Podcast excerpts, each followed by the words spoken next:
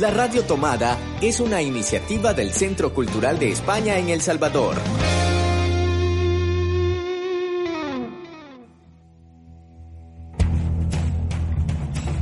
Ayer te vi en Babilonia.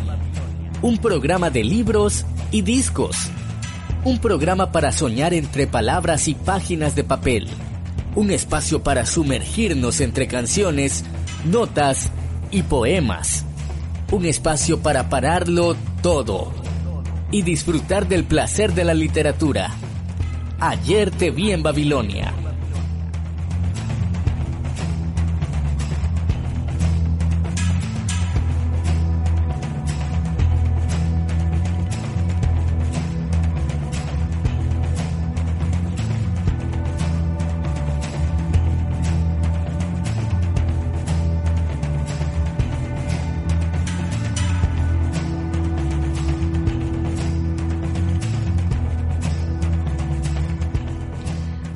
Buenos días, buenas tardes, buenas noches. Bienvenidos a un programa más de Ayer te vi en Babilonia. Como cada domingo en la Radio Tomada, eh, una nueva dosis de este programa del Centro Cultural de España de libros y discos que hacemos cada semana Ligia Salguero, Marvin Siliezar y Eloisa Bayo Marco. ¿Cómo están?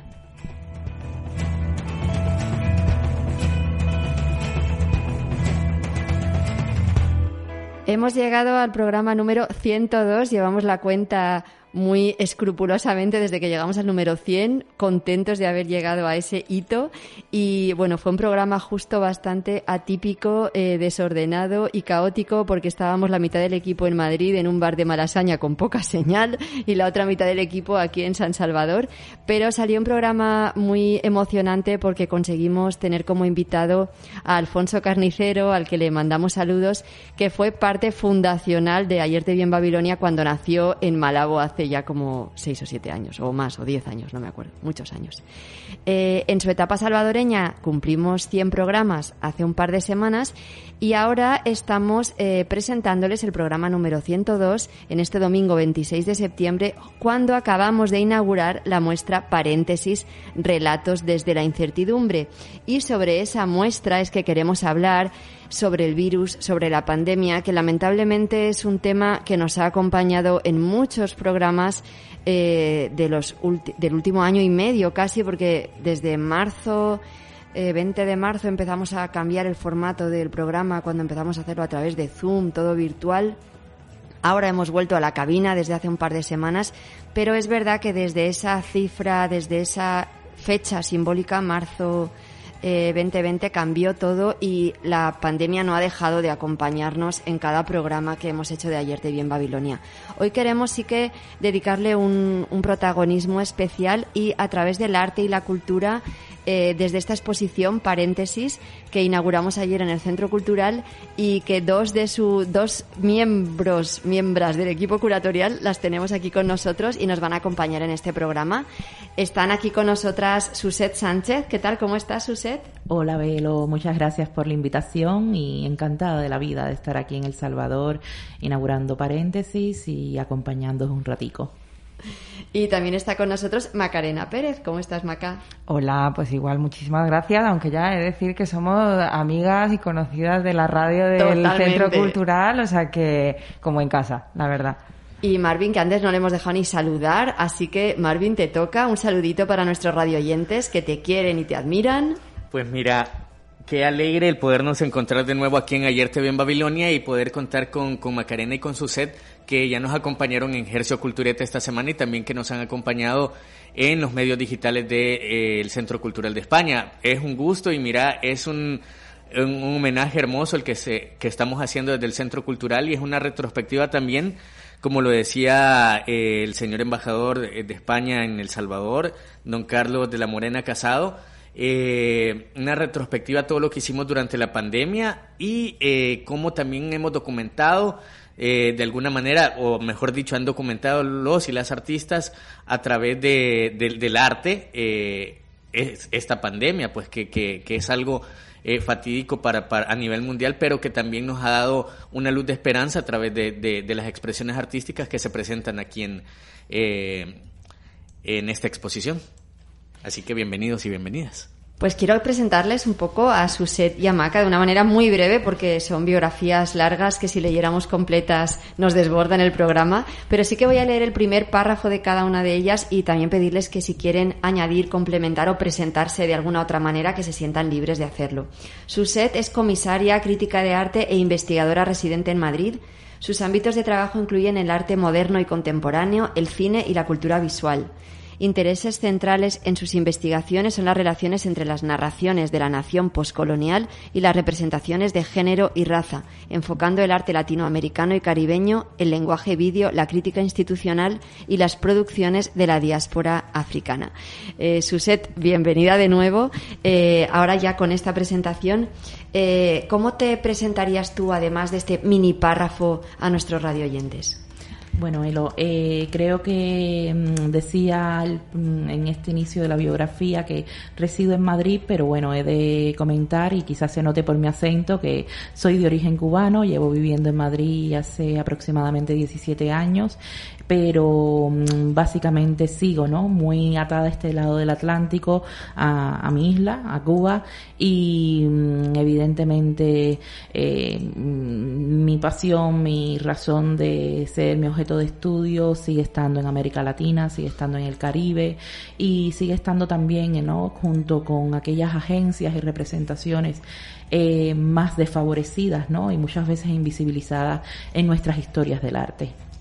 Eh, sí que querría añadir a lo que hemos hablado en la presentación de Suset que ella ha trabajado con bueno pues algunas de las instituciones más importantes de España en el ámbito del arte contemporáneo, ha estado también becada en la Real Academia de España en Roma, está trabajando y ha trabajado con el Museo Reina Sofía, con Matadero, que son pues algunas de las instituciones más referentes, ¿no? Y que me parece también interesante, sobre todo ahora hablando más del Reina Sofía, cómo han dado como un giro a su mirada, ¿no? Y están realmente en estos últimos años trabajando trabajando más eh, su colección hacia América Latina, ¿no?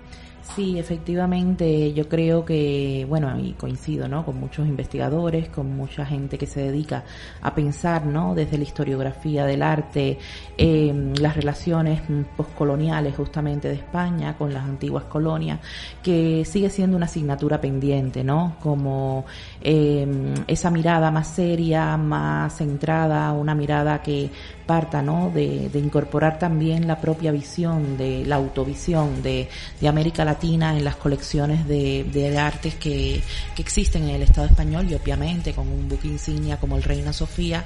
Eh, y justamente, precisamente se fundó para ello, ¿no? La Fundación Museo Reina Sofía, que se dedica estrictamente a arte latinoamericano, a la adquisición de arte latinoamericano para complementar, ¿no? Las colecciones de, del museo.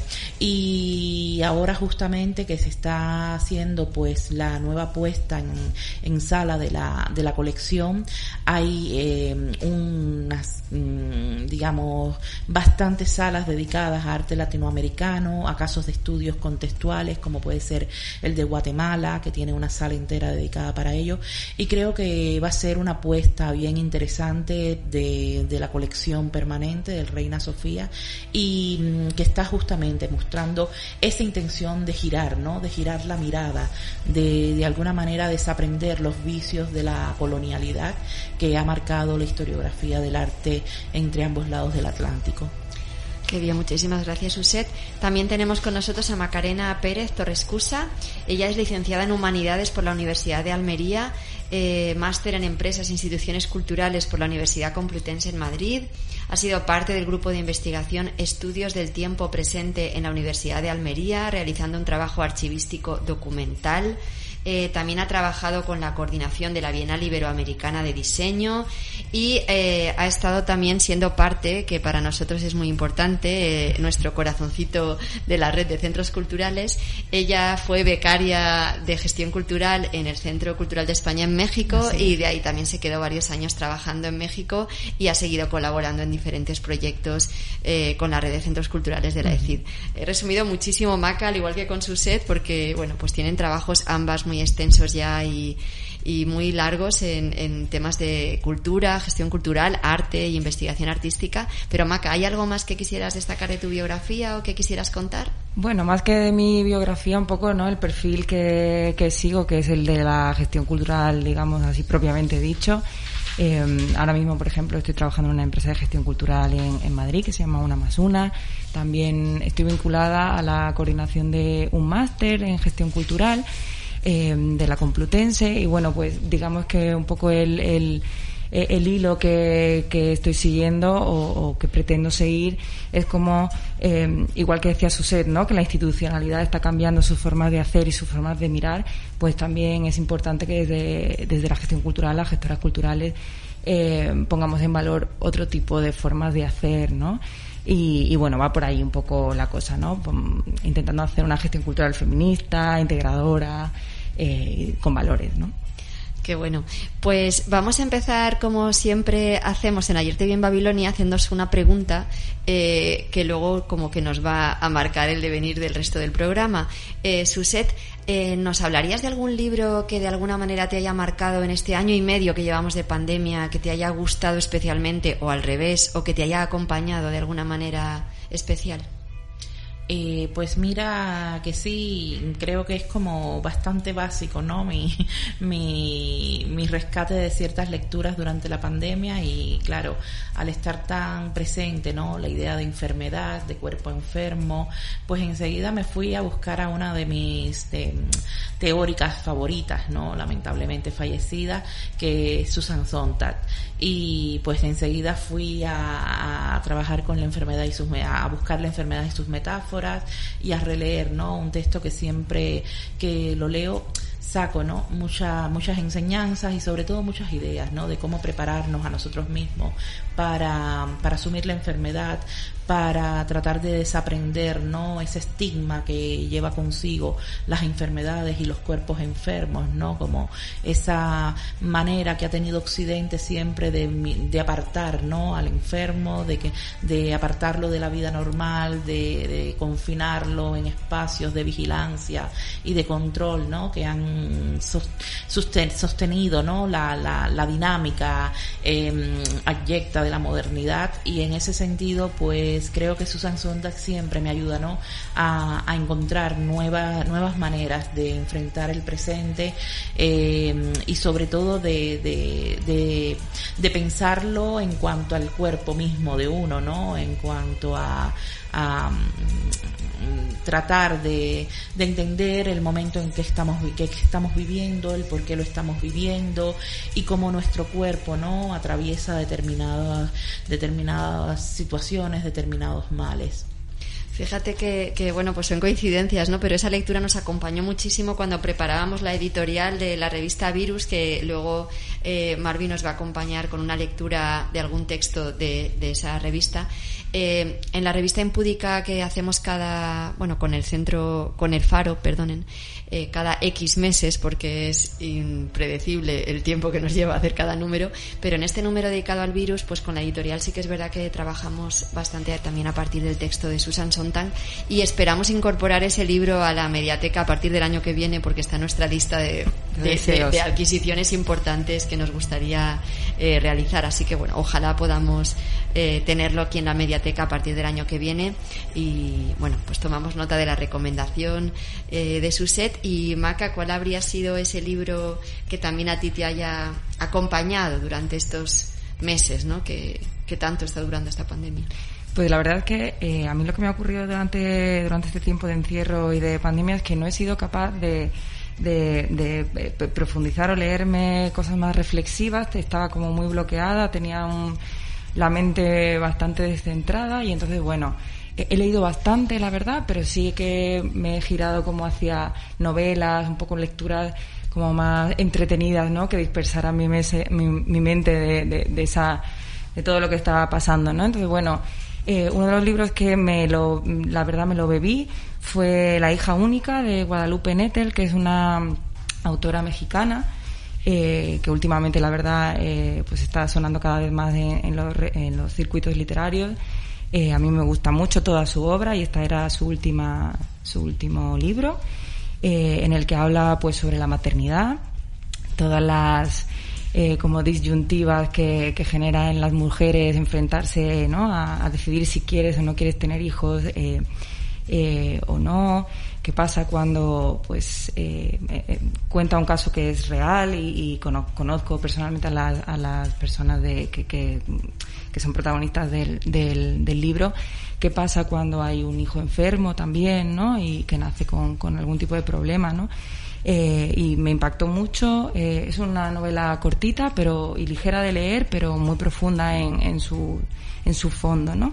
Y luego lo estuve compaginando otro, con otro tipo de, lectura, más tipo ensayo, y, bueno, también un poco intentando como ¿no? en este intento de ir hacia lecturas más reflexivas o más profundas, pues encontré o estaba un poco en, boca de todos en España eh, durante el año pasado un libro que se llama ¿Por qué no hablo de racismo con blancos?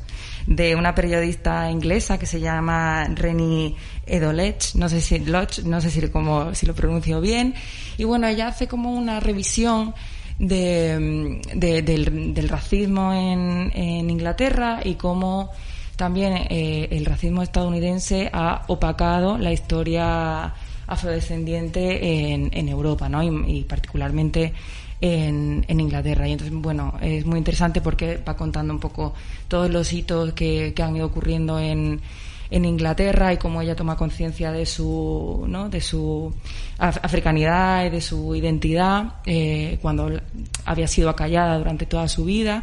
Y me ha parecido muy interesante, la verdad. Es, es una chica, periodista joven, muy interesante y una lectura que la verdad creo que me está cambiando también mi, mi manera de mirar el, el mundo. Pues anotadas todas esas lecturas y recomendaciones y ojalá podamos también tener la oportunidad de incorporarlas a, la biblioteca del Centro Cultural para que también así aquí mucha gente pueda disponer de estas lecturas. Y vamos, si queréis, hablar un poquito ahora de la exposición, paréntesis, relatos desde la incertidumbre. Esta exposición surge como parte de archivos de una pandemia. Para nosotros, desde el Centro Cultural, siempre creo que fue como casi inmediato, a partir de marzo, abril, sentir eh, lo importante que era documentar esto que estábamos viviendo, ¿no? Y documentarlo de una manera muy abierta, o sea, que eh, cubriera desde una mirada más desde el periodismo y la investigación, como se hizo a través de Virus, más académica, como se hizo en Intersecciones, pero también desde el arte y desde la cultura, ¿no?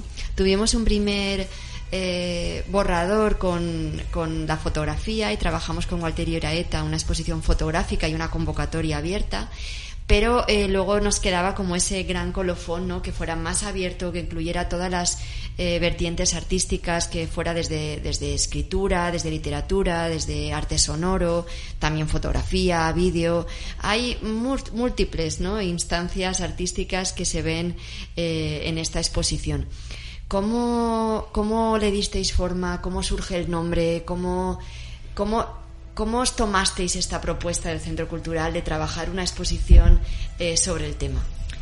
Bueno, voy, voy, a arrancar yo, porque lo primero que quiero decir es que en este equipo falta una... Falta Nur, que no le hemos mencionado, es verdad, gran fallo. Un saludo, Nur, Banzi. Eh, piedra angular, eh, la que ha sido la amalgama de, de, este equipo que se ha configurado, porque bueno, Suset y yo conocemos a Nur, o sea, ella es como el el centro de, este proyecto y nos invita a participar y la verdad que yo creo que tanto Suset como yo estamos ahí súper agradecidas con, con Nur por, por haber contado con nosotras. Pues sí, a Nur la contactamos nosotros porque es una colaboradora, ya hemos trabajado más veces con ella y la verdad es que pues siempre súper bien y, bueno, pues ahí surgió un poco la, la propuesta de, trabajar con ella y, genial que armase este equipo, ¿no? Fantástico. Sí, la verdad es que, que lo hizo bien, lo hizo bien, ha sido una buena, una buena juntadora de personas. Eh, y nada, bueno, pues surge de aquí del Centro Cultural de, España El Salvador eh, la idea de la convocatoria a nivel internacional, más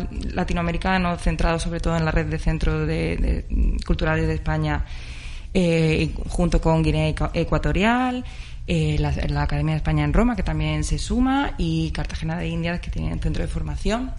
Y bueno, pues ¿Cómo eh, surge el nombre? Es, una, yo creo que hicimos un brainstorming un día a partir de las ideas que nos había ido surgiendo, que nos interpelaban un poco sobre la idea original que, nos pasaste, ¿no? Y a partir de ahí ir, trabajando el texto también de la convocatoria en torno a qué queríamos incluir, que bueno, ahora seguramente Suse también eh, incida en ello, también lo comentaba eh, Marvin, tú también, Elo, pues, ¿no? Que, que la pandemia no solo era el, la enfermedad y el COVID, sino todo lo que atravesaba y todas esas crisis que queremos incluir.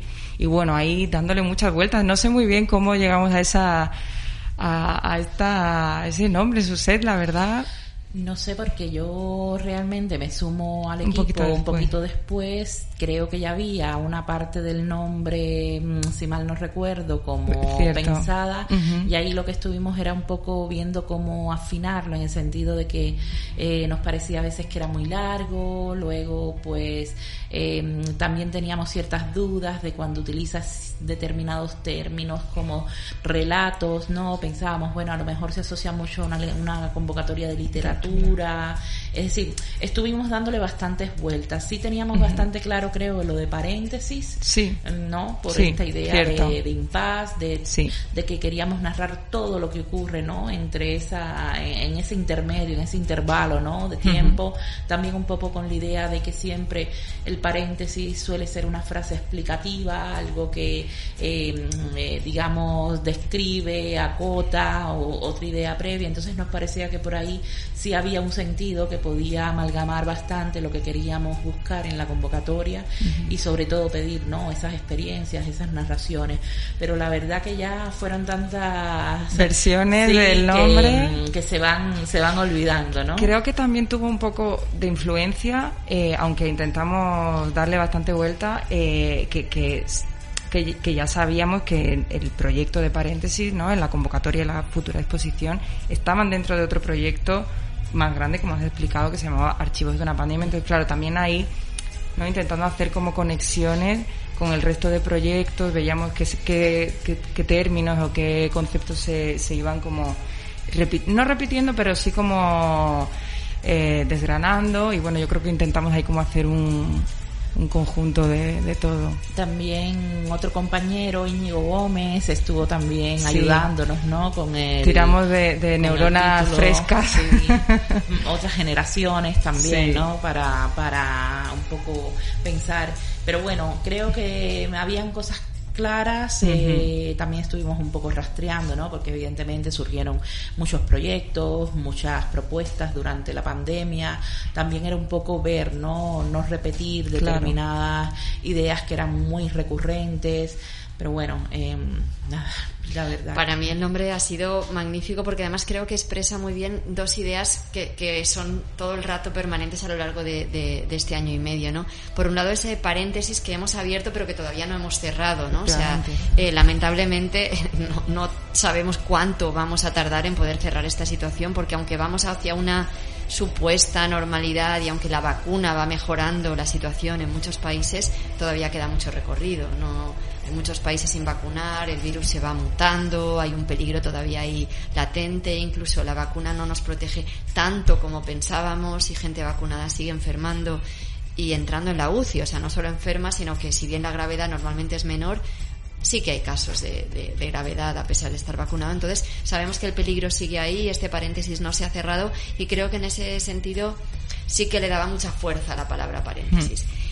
Y luego la incertidumbre, porque es verdad que, que no acabamos de ver una certeza, ¿no? O sea, hay demasiadas dudas, demasiadas miedos todavía, ¿no? Demasiadas eh, preguntas sin respuesta, ¿no? Que están ahí. Por eso creo que la palabra incertidumbre también nos ha perseguido mucho durante este tiempo, ¿no? El no, no, como no tener un futuro claro y eso te impide poder ordenarte y programarte mentalmente sobre cómo vas a seguir viviendo tu vida, ¿no? O sea, creo que esa, esa sensación de incertidumbre nos ha acompañado y, bueno, lamentablemente es que está ahí todavía, ¿no? No, no se ve como esa salida clara, ¿no? Esa meta, esa fecha, esa, ese punto, ¿no? De fin y eso nos sigue atenazando. Y creo que ya necesitamos una pausa musical y mientras Marvin la prepara, Suset nos va a hablar de qué canción ha elegido para esta primera pausa musical y por qué, claro.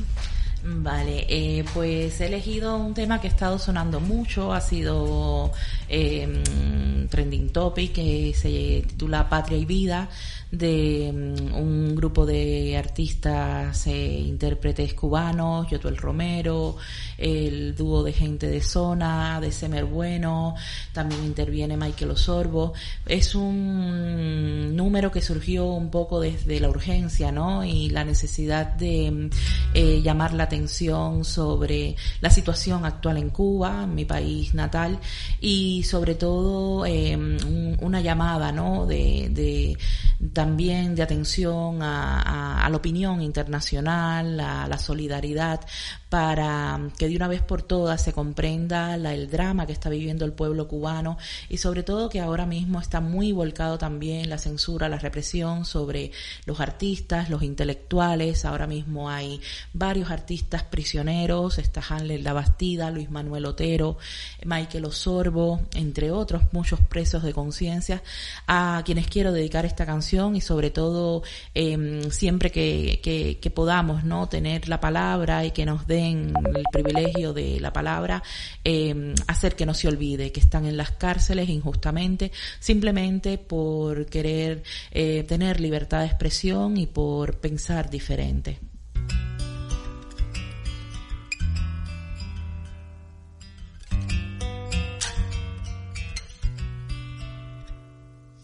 Y eres tú mi canto de sirena porque con tu voz se van mis penas.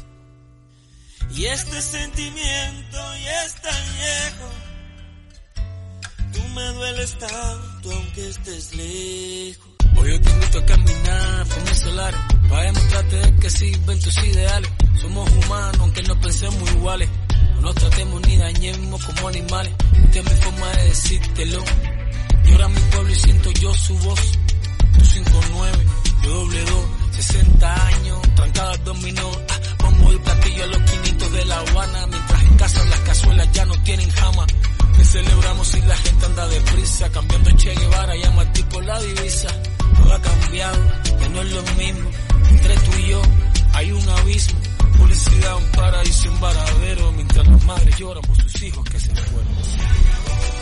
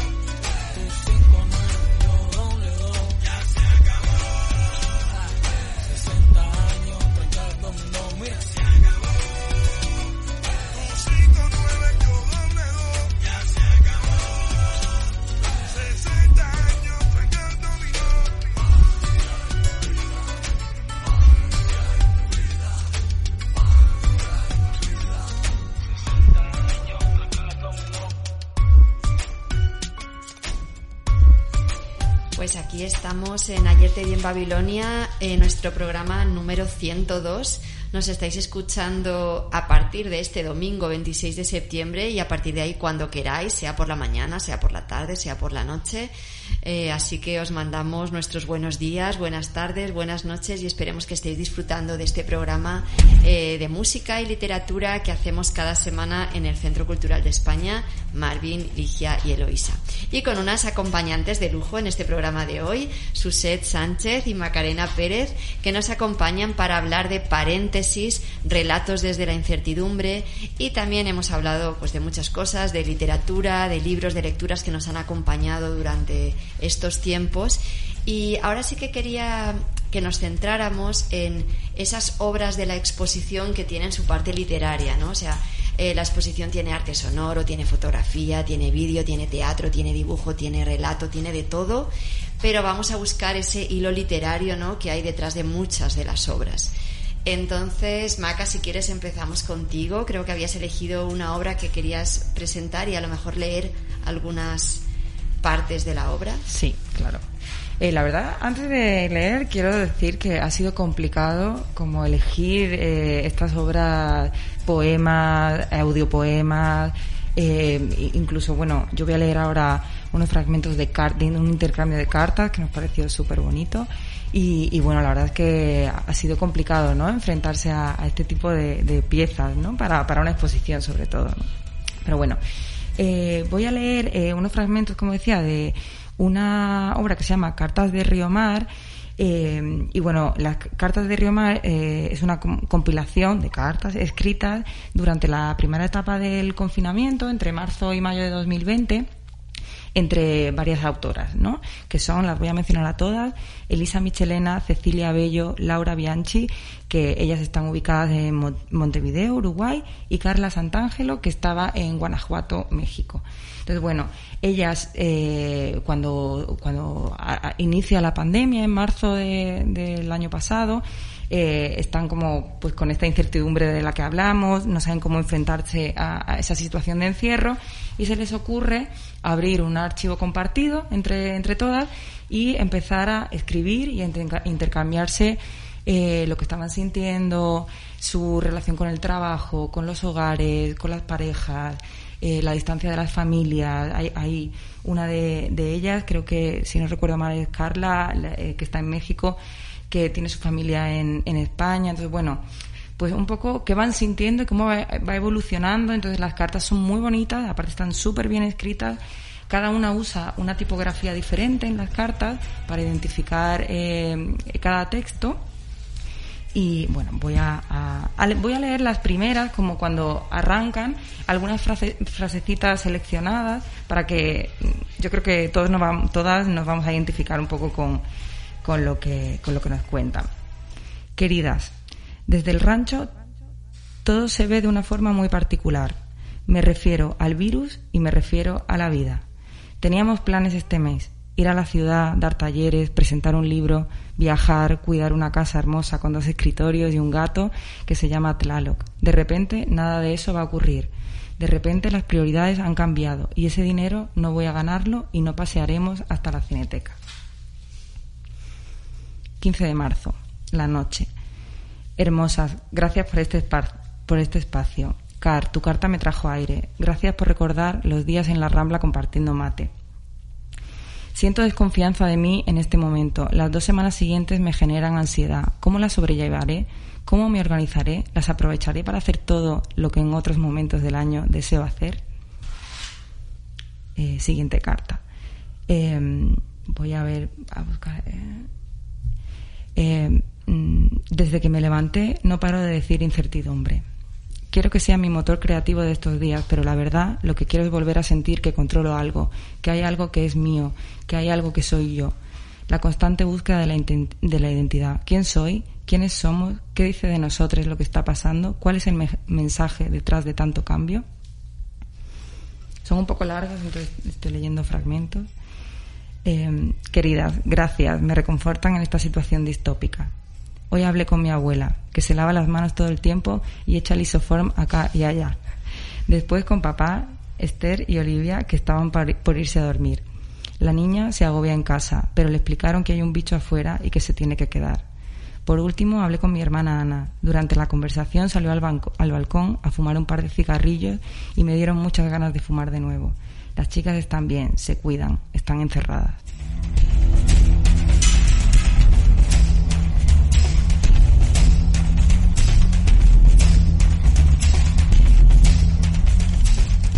Estas lecturas, aquellos que vengan a visitar la exposición Paréntesis, Relatos desde la Incertidumbre, las podrán encontrar en un espacio especial, en un diván de lectura que, se ha creado en la entrada del Centro Cultural, con algunas de estas lecturas a disposición de, nuestros visitantes, que por cierto pueden visitar la expo a partir del martes, siempre en el horario habitual del Centro Cultural, de 10 de la mañana a 7 de la tarde, eh, siempre que sea posible, por favor, bajo inscripción previa aunque también se puede inscribir en el momento si viene, pero les invitamos a que por favor hagan la inscripción previa, aunque saben que las puertas del Centro Cultural siempre están abiertas a ustedes. Eh, Suset, ¿cuál sería la, lectura, la obra ¿no? que tú has elegido y que tiene esa parte literaria ¿no? que vamos a compartir con nuestros radio oyentes? Sí, antes de mencionar la lectura que he querido elegir, simplemente apuntar que en el caso de Cartas de Río Mar eh, es un proyecto que justo parte de estas cartas, ¿no? como bien explicaba Maca, pero que termina convirtiéndose en un vídeo, un audiovisual muy bello, con, con imágenes muy intimistas, muy bien lograda y que nos transporta ¿no? a todas esas eh, sensaciones de encierro de la casa, esas, de desasosiegos ¿no? que narran justamente. Las cartas además están justo en la instalación, se pueden em, consultar en la medida que se ve mm, la obra y hemos tenido justo por motivos de espacios que em, adaptar un poco la idea original de las artistas que querían que estuvieran las cartas en unas vitrinas, etcétera, pero claro, son 51 proyectos en un espacio eh, reducido, con lo cual hemos tenido ahí de también a nivel curatorial y museográfico de jugar un poco, ¿no? De que no pierda el sentido original la obra, pero también que pueda convivir con el resto de propuestas simplemente esa acotación.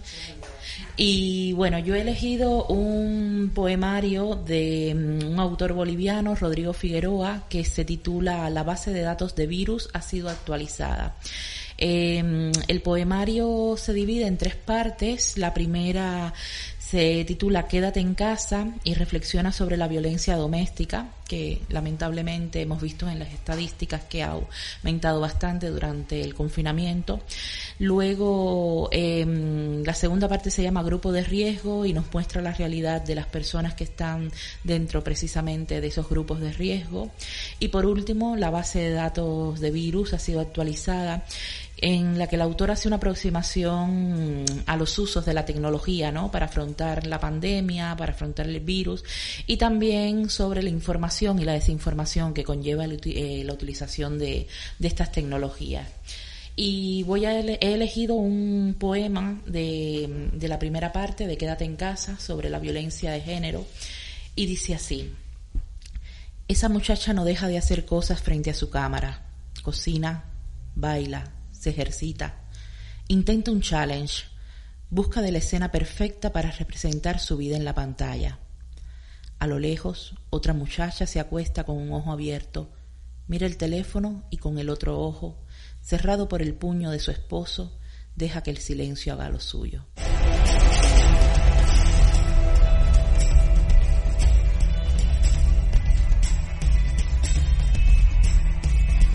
¿Puedo hablar?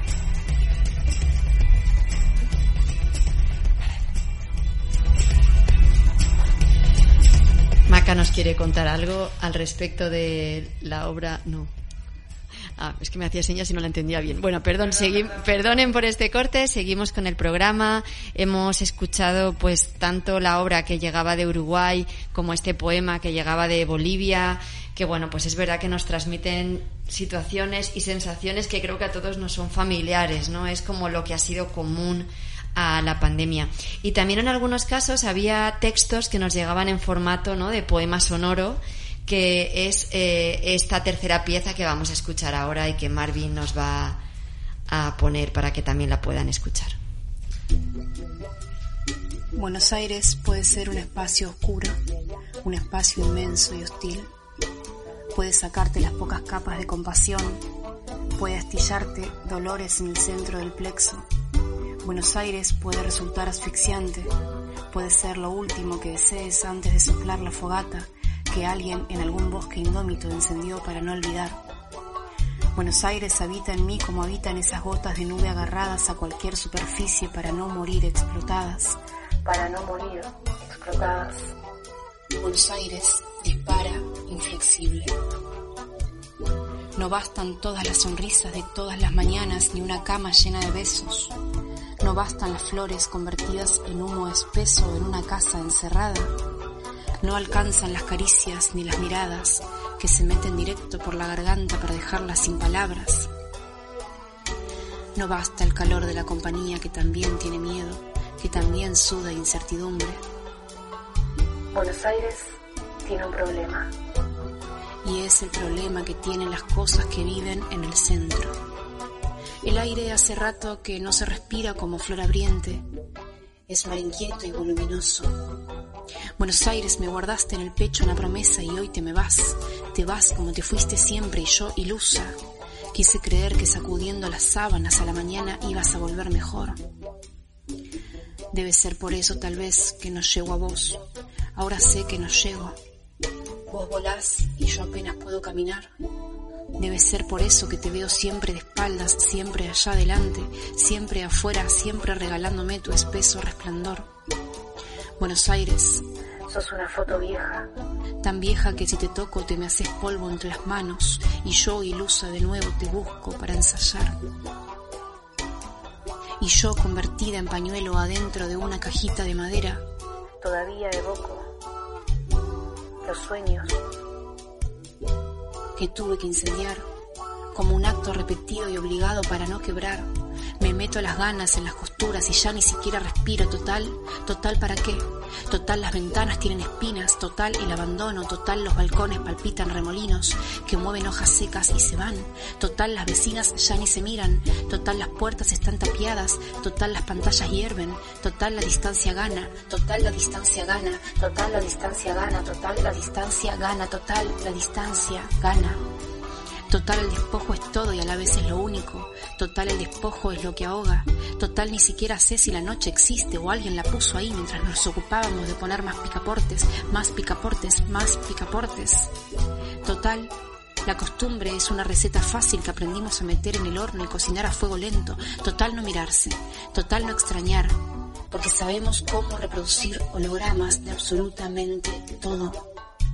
Total ni las ansias, total no saber qué pasa afuera, total el aire se lleva todo, total alguien sembró semillas invisibles, que dieron árboles invisibles, que dieron frutos que nos matan en silencio.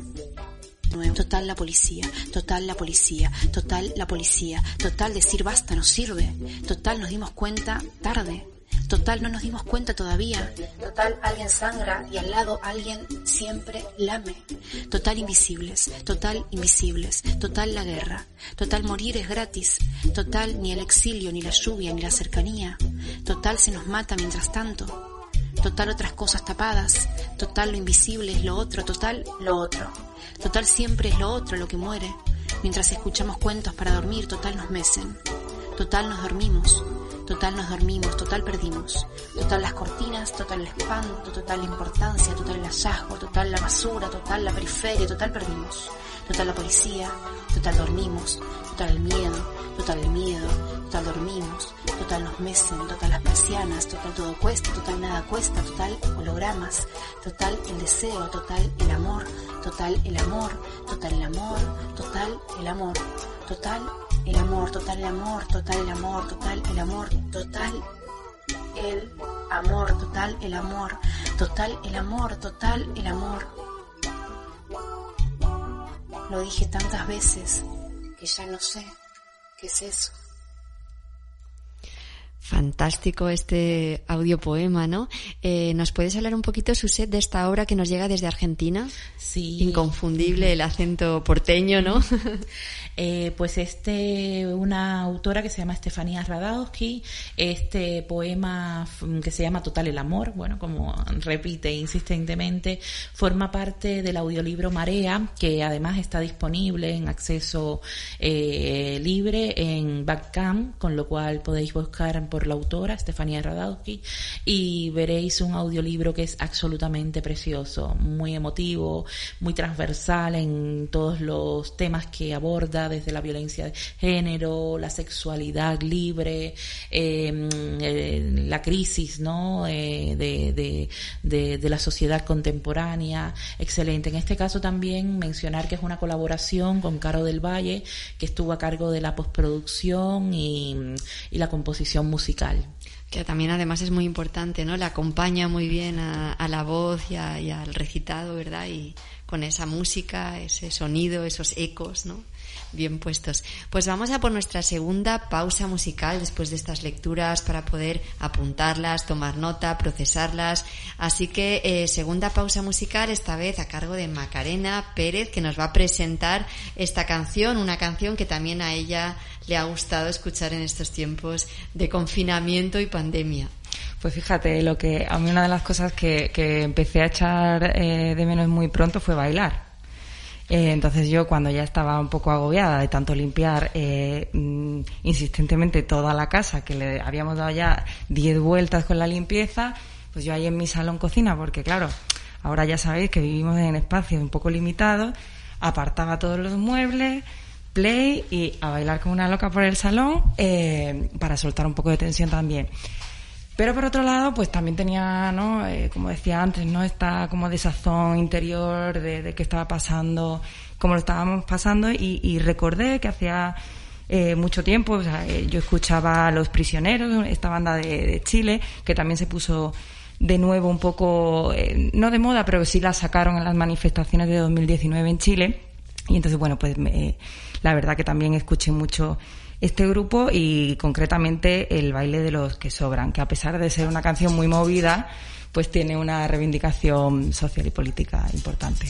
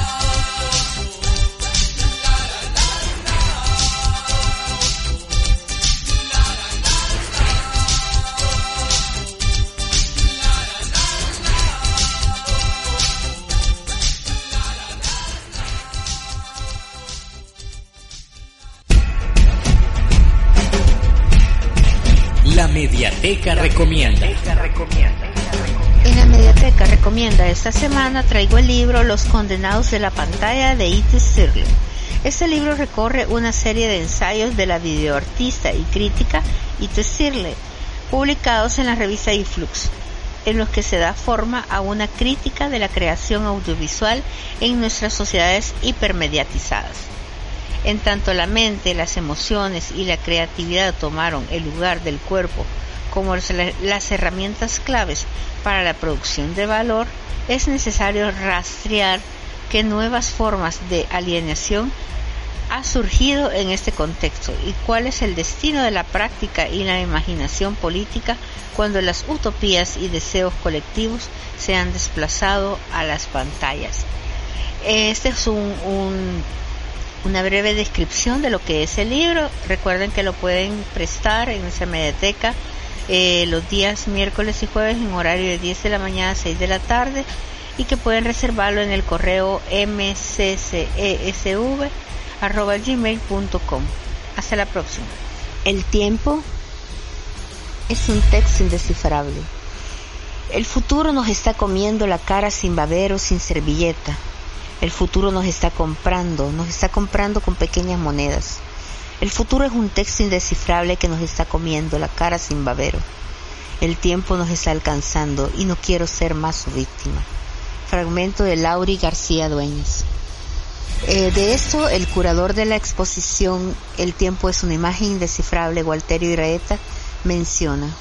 Descubrí ese texto maravilloso de Lauri García Dueñas hace unos años y desde entonces la frase El tiempo es un texto indescifrable se convirtió en uno de mis mantras. Lo uso todo el tiempo, cuando llego, cuando tengo que explicar algo inexplicable, para comenzar o para terminar una idea compleja, para poner punto final a una discusión que sé no me llevará a ningún consenso. El tiempo también es una imagen indescifrable, ese tiempo tan particular que el mundo está viviendo consecuencia de un virus que lo está infectando todo, que parece que no deja nada sin tocar, ya infectó nuestros cuerpos y está infectando nuestra mente. El tiempo que llevamos de cuarentena generalizada y este periodo de encierro ha cambiado las dinámicas sociales, ha trastocado la familia, nos ha llevado a experimentar una sensación de impotencia, ha excavado nuestra ansiedad por el futuro, porque el presente parece estar suspendido, congelado y desprovisto de sensaciones vitales.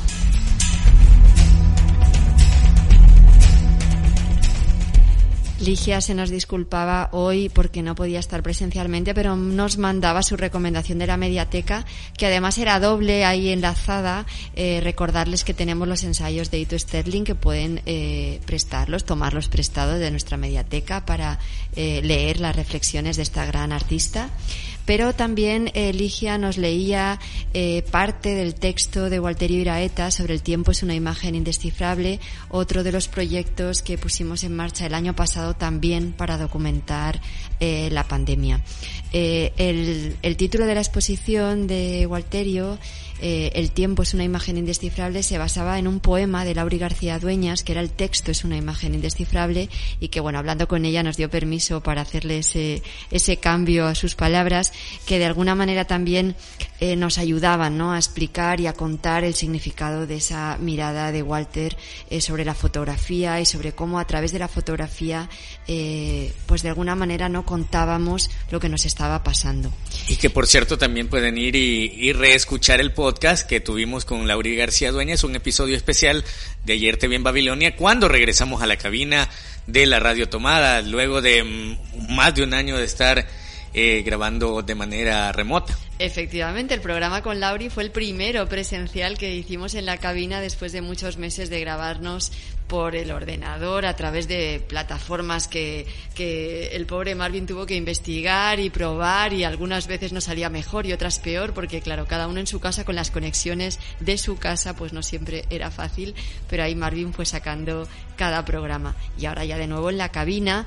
Y además de que pueden volver a escuchar ese Ayer te vi en Babilonia que grabamos con Lauri García Dueñas, también pueden ir al laboratorio del Centro Cultural de España, al Lab CCSV, donde tienen también disponible eh, la versión digital de la exposición El tiempo es una imagen indescifrable. Así que ahí también en el Lab pueden eh, leer el texto completo de Walter y ver todas las fotografías, tanto de la parte eh, curada por él como de la convocatoria que se hizo en paralelo.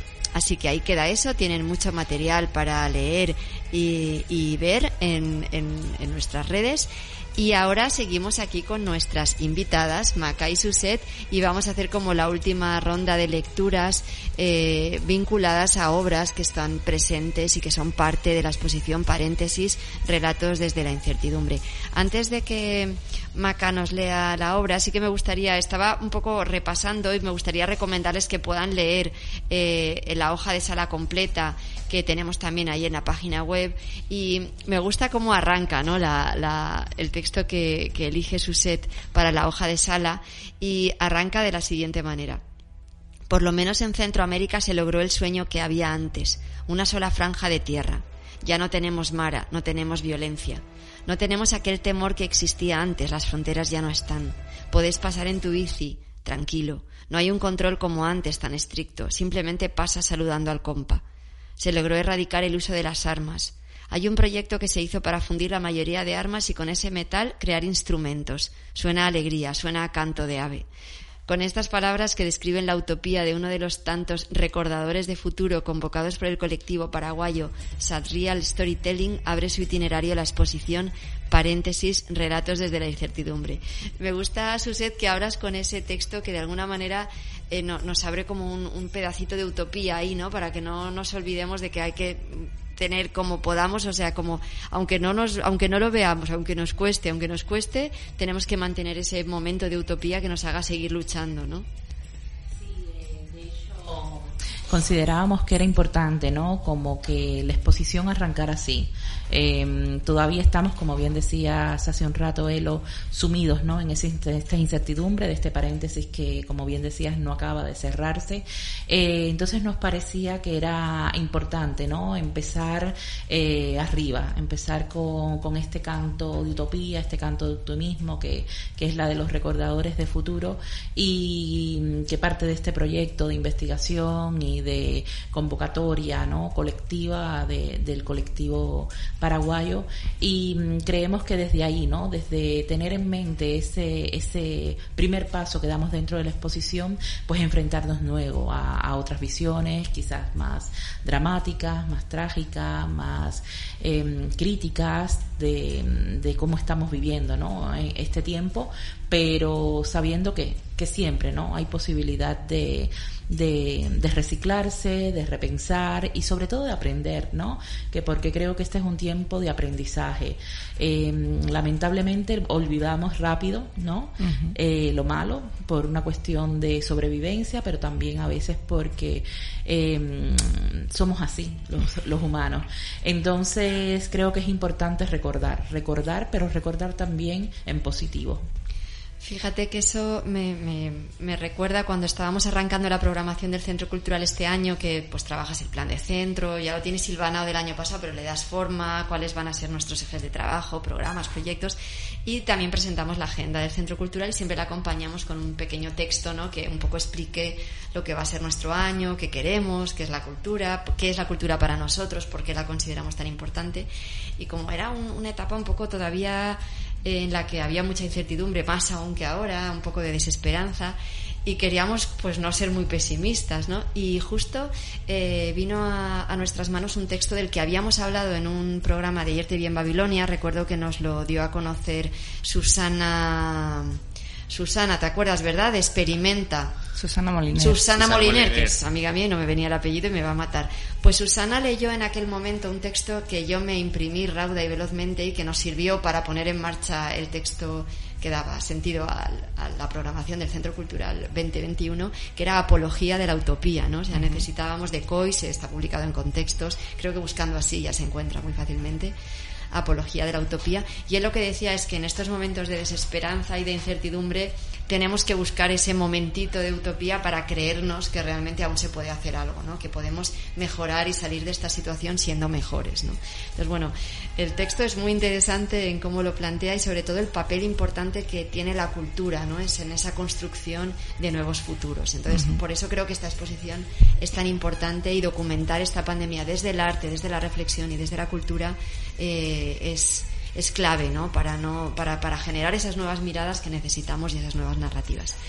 Y seguimos leyendo. Maca, a ver, cuéntanos a ver ahora eh, qué otra obra tenemos parte de la exposición que, quieras compartir con los pues, oyentes. Nos vamos a cambiar de continente, nos vamos a África.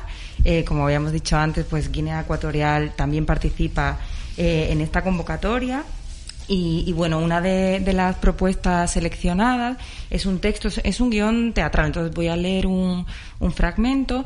Em, el, el, guion de teatro se llama Milagrosamente sobrevivimos, perdón, y es de Hermelindo León. Él es, eh, la verdad, una persona muy activa en el ámbito del, del teatro en, en, Guinea. Tiene además un, un, colectivo que se llama AMEA.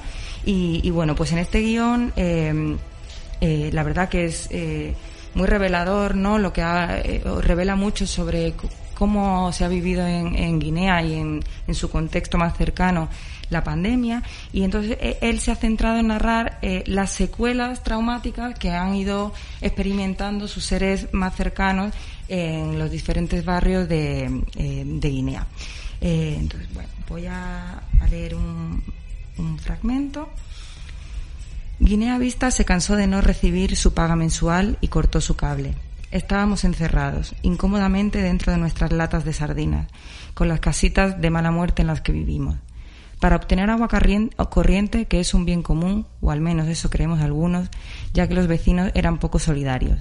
Teníamos que salir de nuestro barrio para buscarlo un poco más allá. Nos tenían prohibidísimo salir de casa, sin importar nuestras necesidades prioritarias. Pasaba cuatro días sin mojarme la piel por falta de agua. Prohibieron toda clase de manifestación y aglomeración.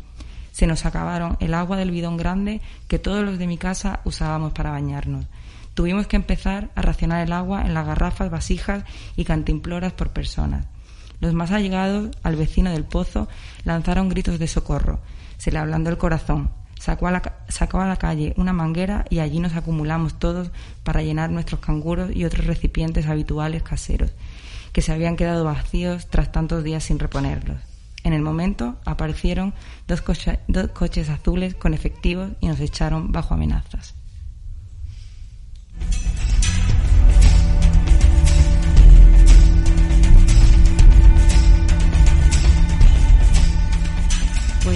Aquí les mandamos un saludo ferviente a nuestros compañeros de los centros culturales de España en Malago y en Bata.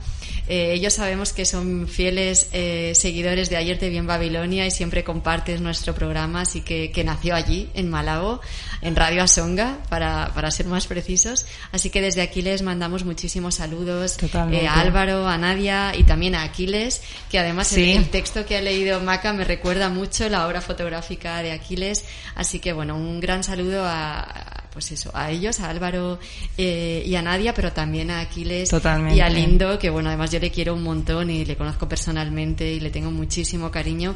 Eh, Lindo además viene de una familia, no sé, los que conocen un poquito Guinea Ecuatorial, es un país atípico formado como se formaron todos los países de África después de ese reparto indecente, ¿no? Y, y, Guinea tiene una isla Anobón lejana que además tiene una historia muy peculiar porque se formó también con eh, los los, los pasajes de, esclavos que había hacia América tenían que hacer una parada y ahí iban creando colonias, bueno, puntos de, de enclaves claves, ¿no? Para poder llenar agua a los barcos. Y así se formó Anobón, ¿no? Es una isla completamente atípica, hermosísima, perdida ahí en la nada. Y de ahí viene Lino, al que quiero muchísimo. Y es una comunidad, además, la nabonesa, que, que ha sufrido mucho en, en Guinea, así que les mandamos muchísimos saludos Totalmente, desde aquí, desde nuestro programa.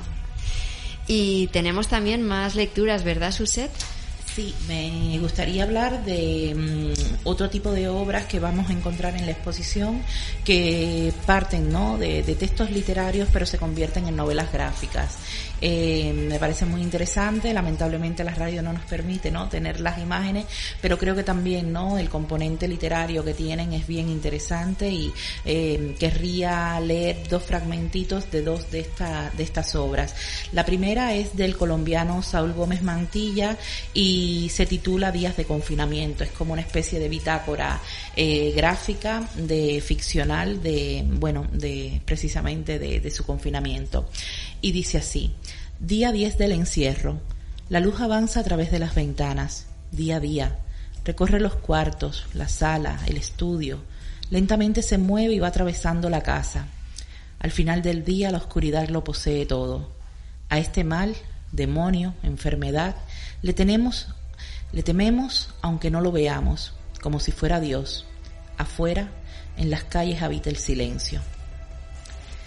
Este es el caso de Saúl Gómez Mantilla y luego también me gustaría leer un fragmentito de una página también de eh, una novela gráfica que se llama Estado de Alarma de la española Coco Guzmán. Y dice así, cuando llegamos a la Plaza Mayor sí que había gente, gente sin domicilio que han construido estructuras de cartón bajo los arcos, que pasan la tarde sentados en los bancos manteniendo la distancia entre ellos.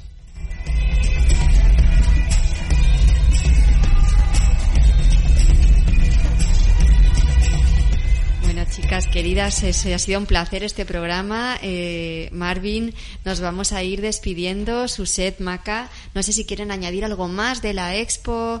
Eh, desde luego, invitar a nuestros radioyentes a que se pasen por el Centro Cultural a visitar la exposición y podemos además como adelantar un, un pequeño anuncio de que pronto estará también en, en, una galería virtual, ¿no? Para que se pueda acceder a ella desde cualquier parte del mundo. Eso llegará, todavía no tiene fecha, pero llegará. Eh, Maca, ¿qué nos querías contar para despedirnos? Pues eh, quería como apuntar que hemos leído unos fragmentos de alguna de las obras, pero hay numerosas eh, piezas también de, de eh, literarias. Me gustaría también mencionar algunos nombres más, solo porque consten y que estén como incluidas en esta en esta sección, ¿no?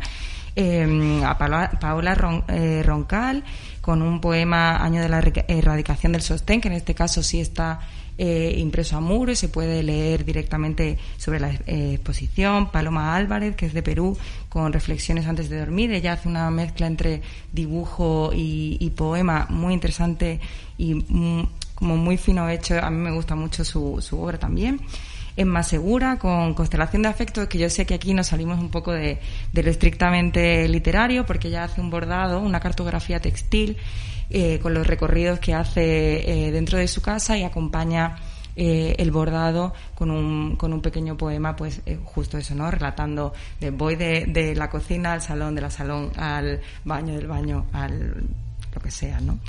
¿Y qué más tenemos? Pilar Galilea, que no es igual, hace una mezcla entre pequeños poemas o pequeños escritos, mencionando también el día en los que, en los que escribe y dibuja y hace acuarelas, eh, bueno, haciendo una mezcla entre diferentes técnicas. También la uruguaya Victoria Graña Laguzzi, que es precisamente, abríamos con Real Storytelling y cerramos la exposición con ella con un vídeo que se llama El Síntoma, pero que realmente es un vídeo que es texto, porque lo que vamos a ver es todo un subtitulaje y la voz en off de la propia eh, Victoria, pues haciendo una especie de narración ¿no? del día a día en la pandemia, pero que sobre todo em, lo que nos parecía interesante para cerrar la exposición con esta obra es la llamada de atención, ¿no? la interpelación que nos hace, bueno, por supuesto a los espectadores que venga y al público que venga a visitar la exposición, pero también ¿no? a todos los que tenemos un sentido como ciudadanos de este mundo global, ¿no? Que es qué pasa con los que quedan fuera de la red, afuera de la red.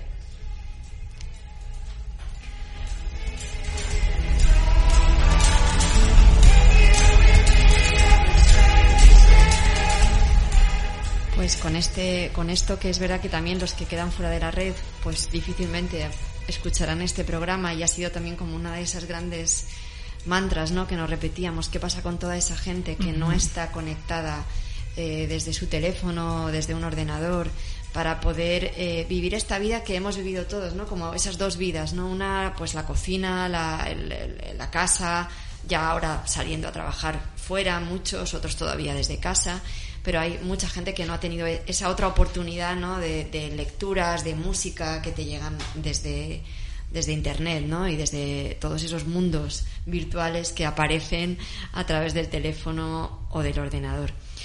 Eh, nos despedimos, yo creo que, como decíamos en la exposición, eh, con ese gran telar ¿no? que viene de Chile, que es un, recuerdo y un homenaje a todas las personas que han fallecido en la pandemia, que son muchísimos, y que cada uno de ellos es un nombre, una historia y un, y una familia que ha quedado ahí detrás, unos amigos, unos seres queridos.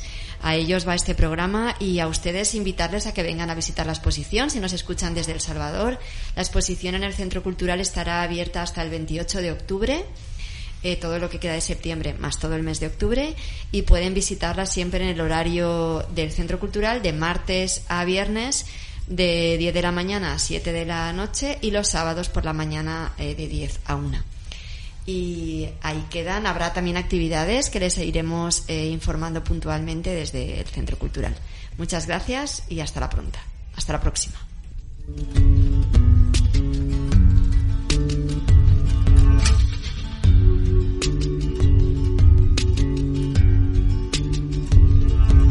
Por los ángeles y alas verdes de los quirófanos por los ángeles de alas por los que hacen del verbo cuidar su bandera y tu casa, y luchan porque nadie muera en soledad, por esas centinelas que no duermen, para que el enfermo sueñe que va a despertar. Sin temerle a su miedo y usando su piel como escudo, camillas del peligro como un vas. Por los